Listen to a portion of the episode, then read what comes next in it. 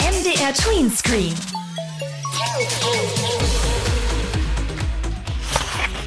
Oh, da seid ihr ja schon. Hallo, ich bin Tim. Ja, und ich habe hier total die Zeit irgendwie verschwitzt, denn ich habe gerade in einem super spannenden Buch geschmökert. Schon toll, wenn sich jemand so aufregende Geschichten ausdenken kann. Heute stelle ich euch Schülerinnen und Schüler aus Leipzig vor, die machen genau das. Sie schreiben ihre eigenen Bücher. Und ihr erfahrt, wie auch ihr zur Autorin oder zum Autor werden könnt. Dieses Geräusch, ja, das hat auch etwas mit Büchern zu tun. Das heißt, es hat sogar überhaupt erst möglich gemacht, dass wir alle Geschichten lesen können. Was das ist, das bekommen wir heute raus. MDR Tweens. Tween. Wir funken dazwischen. Jede, jeder von euch hat wahrscheinlich coole Geschichten im Kopf, Stories, die man Freunden erzählt oder der Familie.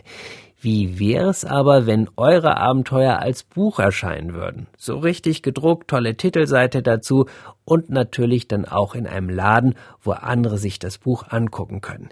Das ist tatsächlich gar nicht so kompliziert in die Tat umzusetzen. In Leipzig, da gibt es die Buchkinder. Das ist ein Verein, bei dem könnt ihr eure eigenen Bücher schreiben. Unsere MDR Tweens Reporterin Sarah Maria Ziewitz, die hat sich das angeschaut. Es ist eine ganz alte Buchpresse. Die hat einen Stempel und den kann man mit so einem großen Handrad nach unten kurbeln. Das ist Ina. Sie arbeitet bei den Buchkindern und zeigt mir die hauseigene Buchbinderei. Das ist eine Werkstatt, in der Bücher gedruckt und gebunden werden. Und hier pressen wir alles ein, was wir mit Papierleim eingeschmiert haben, damit das alles gut zusammenhält am Ende. Aber von vorne. Bevor die Bücher gedruckt und gebunden werden, müssen sie natürlich erst einmal geschrieben werden. Und das machen Kinder und Jugendliche im Alter von 4 bis 18 Jahren. Gustav ist 10 und schreibt gerade an seinem Buch. Ich überlege mir die Hauptperson, dann mache ich das Titelblatt, überlege mir, wie die Hauptperson heißen soll und was sie so erleben soll und was sie macht. Und ja, in dem Fall ist das Professor Haselnuss, der so die Welt entdeckt. Eli ist zwölf Jahre alt und tippt ihre Geschichte mit einer elektrischen Schreibmaschine. Also das hat sozusagen eine Tastatur, so schon wie beim Computer, aber das hat halt immer noch das Blatt Papier, wo es drauf gedruckt wird und was da rauskommt, wie bei einer klassischen alten Schreibmaschine. Die Nachwuchsautorinnen und Autoren denken sich nicht nur neue Abenteuer aus, sie kümmern sich sogar um die Illustration ihrer Bücher. Also ich mal eigentlich immer gleich nach dem Schreiben zu jeder Seite ein Bild noch, wenn da eins hin soll. Und wenn die Geschichte fertig geschrieben ist, dann geht es zu Ina in die Buchbinderei. Wenn die Kinder ihre Bücher fertig haben, dann äh, schauen sie sich um. Wir haben ja hier schon eine ganze Menge Bücher im Regal stehen, wie ihr eigenes Buch aussehen soll, ob das einen festen Deckel bekommen soll und welche Farben das haben soll. Es gibt ja hier alle verschiedenen Farben an Leinen, an Papier, an Bändern. Das frisch gedruckte Buch können dann die Autorinnen und Autoren mit nach Hause nehmen und es landet auch bei den Buchkindern im Regal. Hier können es alle sehen und auch kaufen. Eli zeigt mir ihre Werke. Die heißen Mirs Tagebuch und Alexa. Also bei Mirs Tagebuch geht es um ein Mädchen, was zur Nixe wird. Und bei Alexa geht es halt um diese Musikbox, die durchdreht. Und wie fühlt sich das denn an, wenn man weiß, okay, hier steht jetzt mein Buch, was ich geschrieben habe? Also ich finde es immer wieder schön, wenn ich ein Buch im Regal sehe. Ja, dann fühlt man sich halt richtig wie ein richtiger Autor, wenn das Buch richtig zu verkaufen ist. Äh, möchtest du dann auch später mal richtig Schriftstellerin werden oder ist das jetzt wirklich nur so ein Hobby erstmal für dich? Ja, also ich habe wirklich den Traum, Schriftstellerin zu werden. Ich schreibe gerne. Da finde ich es auch schön, hier zu sein. Bei den Buchkindern kann man aber nicht nur Bücher schreiben. Gustav lebt seine Kreativität noch anders aus. Ich ähm, mache gerade für mein Skateboard einen neuen Druck. Da drucken wir unten was Neues drauf. Und da haben wir gerade das Linoleum für den Druck angefertigt. Linoleum ist ein gummiartiger Kunststoff, den man häufig als Fußboden verwendet. Mit Linoleum kann man aber auch den sogenannten Linolschnitt machen. Gustav erklärt mir, wie das funktioniert. Wenn du in Linoleum was mit einem Ritzmesser reinritzt, bleibt die Kerbe auch. Wenn man jetzt zum Beispiel blau nimmt, blau auf die Walze macht, also mit einer Walze, womit man Farbe aufträgt und dann übers Linoleum walzt und man hat Striche drin, dann sieht man die Striche danach. Und die Striche ergeben dann das Bild.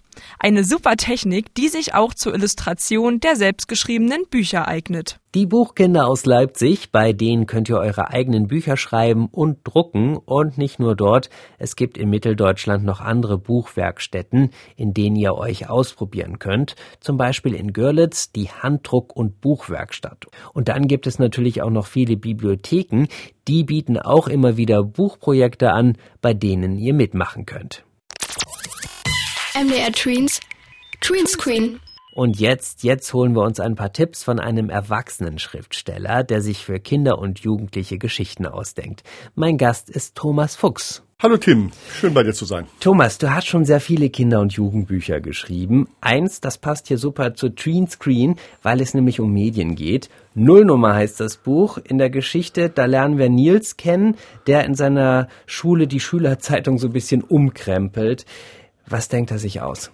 Naja, er stellt fest, dass diese Schülerzeitung nicht gelesen wird und daraufhin versucht er mit all den Mitteln, die er in der wirklichen Welt auch draußen wahrnimmt, äh, seine Schülerzeitung umzumachen. Das heißt, er macht so eine Art Boulevardzeitung aus mhm. ihr. Reißerische Schlagzeilen, Geschichten über Sex, Crime und das, was an der Schule passiert. Und das Verrückte ist, er hat damit Erfolg. Und was macht man, wenn man Erfolg hat? Man macht es weiter, weiter und weiter. Ja, und damit schafft er aber relativ viel Unfrieden an seiner Schule und verletzt Menschen. Und das begreift er dann irgendwann auch. Das ist halt einfach Boulevardjournalismus. Ich würde ja heute gerne ein bisschen erfahren, wie kommen denn eigentlich Autorinnen und Autoren auf ihre Geschichte? Wie war das bei dir bei Nullnummer? Die Nullnummer war der Aufhänger, wirklich eine Schlagzeile damals oder ein Foto in einer, in einer illustrierten, in einer, in der bunten, wo damals ein Bild von Michael Jackson zu sehen war. So ein ganz dieser Popstar, der in der Zwischenzeit nicht mehr lebt. Aber der hatte damals, äh, wurde der gezeigt und der hatte so ein, das Foto war, wo der Mann eigentlich gar keine Nase hatte. Der ist so oft operiert worden, dass seine Nase sich da ganz komisch mhm. verwandelt hatte. Und die hatten dann das Foto abgedruckt und daneben geschrieben, schlimmes Foto, sollen wir sowas zeigen? Wollen Sie sowas sehen? Und da habe ich gedacht, das ist so feige. Äh, sich hinzustellen und zu sagen, ich nehme etwas, womit ich Aufmerksamkeit erzeuge und sage gleichzeitig, ach, ich weiß aber gar nicht, ob ich das zeigen will. Ich erzähle es aber mal und sag euch und ihr müsst dann entscheiden, ob ihr das wollt. Und diese Verlogenheit, da habe ich gedacht, warum das nicht mal diese Form von Presse, diese Form von Journalismus auf eine Schülerzeitung übertragen? Und in dem Moment, wo die Idee da war, und so ist es eigentlich immer äh, bei mir beim Schreiben, passiert der Rest von alleine. Also ich brauche eine, ein Ereignis am Anfang, wie jetzt in dem Falle, ein Junge übernimmt eine Schülerzeitung. Das ist der Auslöser und die hat keinen Erfolg. Mhm. Und dann überlege ich, wie wäre das in echt? Was würde ich machen, wenn ich eine Schülerzeitung übernehme und die fange ich an zu machen und die läuft nicht richtig? Dieses dann einfach durchspielen. Und dann beginnt beim Schreiben das wirkliche Leben. Meine Bücher sind wie eine, eine Wanderung, wie eine Reise. Ich versuche, äh, ein Problem zu lösen was ich meinem Helden, meiner Heldin am Anfang von dem Buch andichte. Und das kann sein, dass da, sagen wir mal, ein Flugzeugabsturz ist, dass er plötzlich die Schülerzeitung übernommen hat, dass er eine Erbschaft macht, dass sein bester Freund auf ihn sauer ist. Egal was, ich brauche am Anfang einen Auslöser wenn du diese gute Idee dann hast, dann musst du natürlich auch eine Geschichte schreiben, die einigermaßen spannend ist für die Leute, dass die Leute die auch gerne lesen wollen. Gibt es da irgendwelche Tricks, wie man das dann hinbekommt?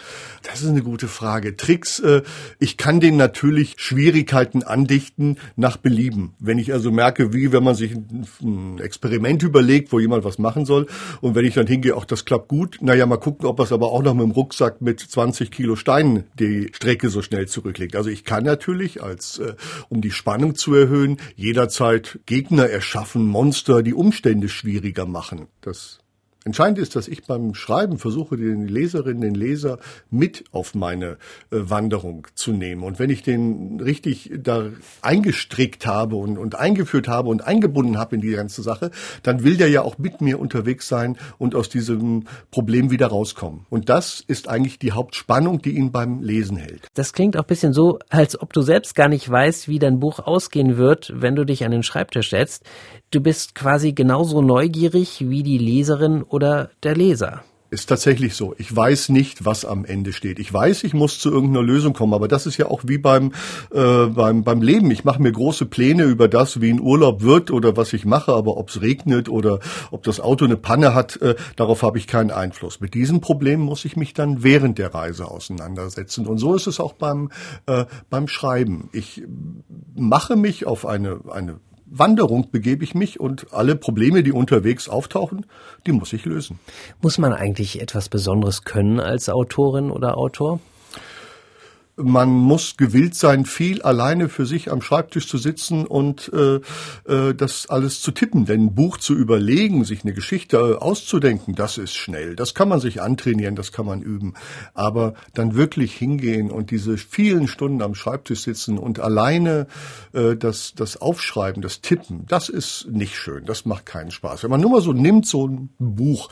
Ein Buch mhm. hat eine Buchseite, hat äh, 30 Zeilen mit 60 Anschlägen. Das heißt, auf einer Buchseite Seite sind alleine 1800 Zeichen drauf. Wenn ich jetzt 100 Seiten habe, dann sind das schon 180.000 Zeichen. Das heißt, 180.000 Mal muss ich am, zu Hause am Schreibtisch auf der Tastatur Buchstaben oder Leerzeichen drücken. Bei 300 Seiten sind es dann natürlich schon eine halbe Million. Das alles zu machen, das ist Arbeit. Und das ist alleine, da bin ich alleine mit meinem Kopf, da kann mir keiner behelfen. Das ist die, die Mühe beim Schreiben. Also man muss schon auch sehr diszipliniert sein und darf sich nicht so schnell ablenken lassen, wie ich zum Beispiel. Ja, also das ist wirklich, man ist viel, viel alleine in seinem seinem Kopf mit seinen Problemen unterwegs und das ist auch nicht unbedingt nur schön. Äh, wenn man Grusel schreibt, dann hat man halt diesen Grusel allein in seinem mhm. Kopf und deswegen schreibe ich zum Beispiel keinen Grusel. Aber äh, das ist Schreiben, sich alleine in seinen Film, in den Kopf begeben. Hast du denn zum Abschluss einen Tipp für alle, die vielleicht sagen, ach, das würde ich gerne mal ausprobieren? Wie fängt man am besten an? Ja, ein wichtiger Tipp wäre, dass man sich gar nicht so groß Gedanken über den Anfang macht, sondern dass man einfach anfängt und sich hinterher sagt, den Anfang schreibe ich später mal. Ich fange jetzt einfach mal an der Stelle an, die mich jetzt momentan beschäftigt, wo ich Lust habe. Und dann gucke ich das zu machen. Und wenn ich dann das mir sage, dass ich keinen Druck habe, wo ich, äh, dass ich das ganz schnell fertig werden muss und mir auch Fehler erlauben kann, weil es geht manchmal nicht weiter beim Schreiben. Aber auch dann ist es wie beim wirklichen Leben. Man setzt sich ja, wenn man eine Wanderung macht, auch nicht in den Wald am Rand und sagt, so jetzt weiß ich nicht mehr weiter, ich verhungere hier und fängt einfach an zu heulen und tut nichts mehr, sondern man versucht einen Ausweg. Und genauso ist es auch beim Schreiben. Wenn es nicht mehr weitergeht, versucht man verschiedene Auswege, probiert neue Sachen aus. Und wenn man das weiß, dass man immer äh, doch eigentlich aus einer Situation wieder rauskommt und dass es auch gar nicht jetzt erstmal fertig sein muss und komplett sein muss, sondern man irgendwie so mit Rohmaterial arbeitet, dann ist das, ist der Druck weg und man kann relativ entspannt anfangen, eine Geschichte sich auszudenken. Thomas Fuchs, ich wünsche dir noch viele gute Einfälle für neue Bücher. Danke. Tweenscreen mit Tim. Jetzt drehen wir die Zeit zurück, denn jetzt geht es um die Erfindung, die es überhaupt erst möglich gemacht hat, dass wir heute alle Bücher lesen können. Tweenscreen History. Im Mittelalter, also vor über 600 Jahren, da waren Bücher noch richtig teuer. Da musste man für ein Buch so viel bezahlen wie damals für ein ganzes Haus. Das lag daran, dass die Herstellung von Büchern noch sehr aufwendig war. Sie wurden mühevoll mit der Hand geschrieben und verziert. Das hat teilweise Monate gedauert, bis ein einziges Buch fertig war. Damit wollte sich ein Mann nicht abfinden. Johannes Gutenberg war sein Name.